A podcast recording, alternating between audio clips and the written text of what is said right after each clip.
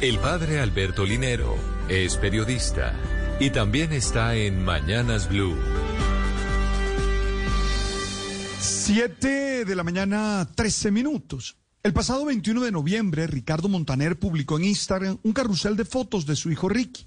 En una de ellas se mostraba dándole un beso en la boca cuando el niño tenía más o menos siete años. Recibió muchos comentarios destacando el amor de padre y la unión familiar.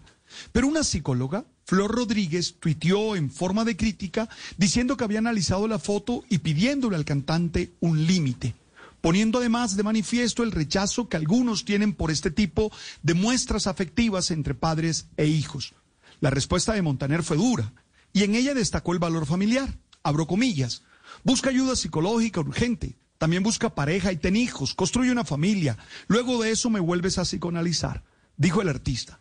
Ella respondió, además de las ironías del caso, diciendo que abuso es abuso, no hay mucho que analizar, cierro las comillas de la respuesta que dio la psicóloga.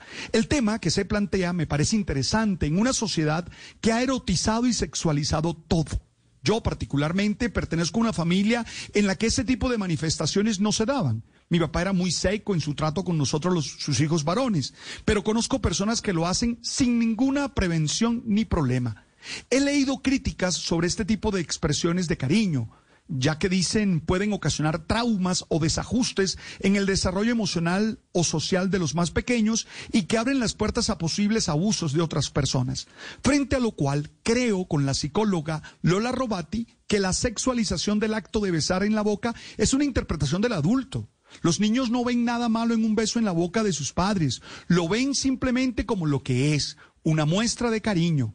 El niño no se confundirá si nosotros no les transmitimos confusión. Basta con explicarle que son besos especiales reservados para las personas queridas. Tampoco creo que sea un abuso si el contexto es de sana expresión de cariño paternal. Es difícil que se quiera dictaminar cómo cada padre de familia decide criar a sus hijos.